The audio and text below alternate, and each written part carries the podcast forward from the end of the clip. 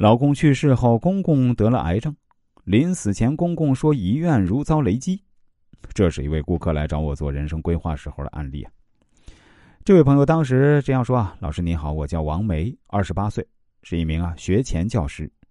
我大学的专业呢就是幼教，所以毕业后啊我就开始了这项事业。我丈夫是个会计，我和我丈夫呢也是通过朋友认识的。我第一次见到丈夫啊，就爱上了他，他也喜欢我。六个月的爱情之后，我们去见了对方的父母。我的父母不苛求，只要我丈夫能善待我。丈夫家里呢只有他的兄弟、父亲、婆婆，在他很小的时候就去世了。公公见我也长得漂亮，很快就同意了我们的婚事。后来我们就结婚，因为当地的风俗呢，婚后呢是和公公住在一起。我是一个非常喜欢孩子的幼儿园老师，我不知道发生了什么事儿。自从我们结婚以来啊，我的肚子一直没动静，这时我公公就很焦虑不安。我们结婚的时候啊，他很想抱孙子，为此呢，我和丈夫也做了很多检查，结果还是没用。后来啊，丈夫因为通宵工作，开车的时候发生意外，车祸死亡了。我哭了很久啊，公公的头发也一夜之间变白了。因为丈夫对我很好，所以我决定帮他完成未完成的工作。我打算照顾公公，直到他老了。即使我再婚，我也会照顾他。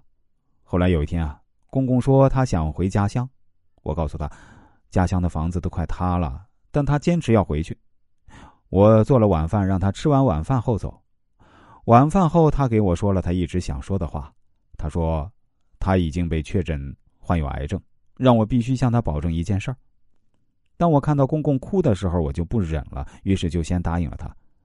他说：“他儿子死了，他想让我嫁给丈夫的他的兄弟，也就是我的小叔子，这样我们呢可以给他家继续留个香火。”听了他的话，我如遭雷击啊！我真的很后悔答应他。虽然这个兄弟啊跟丈夫是双胞胎，但他们毕竟不是同一个人，以后怎么相处呢？但我又答应了公公，我该怎么办？难道我真的要应允承诺和小叔子去结婚生活？我怎么能对得起丈夫呢？所以我想请老师帮我看看，我应该如何选择。我当时就让这位朋友发来他的资料，也就是他的正面照、出生年月日、出生地。后来呢，他还发了她丈夫的资料。他还对我说，他小叔子的八字情况、出生地啊，跟他的亡夫一模一样，出生的年月日，甚至出生的时辰都一样。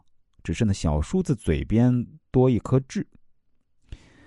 看完资料后，我用易经的方式给他推断了一下，然后对他说：“你不能跟小叔子结婚，还是找外人吧，这样可以省去很多麻烦。”他听完后说：“老师啊，那这个结论跟我想的一样，我知道该怎么办了。”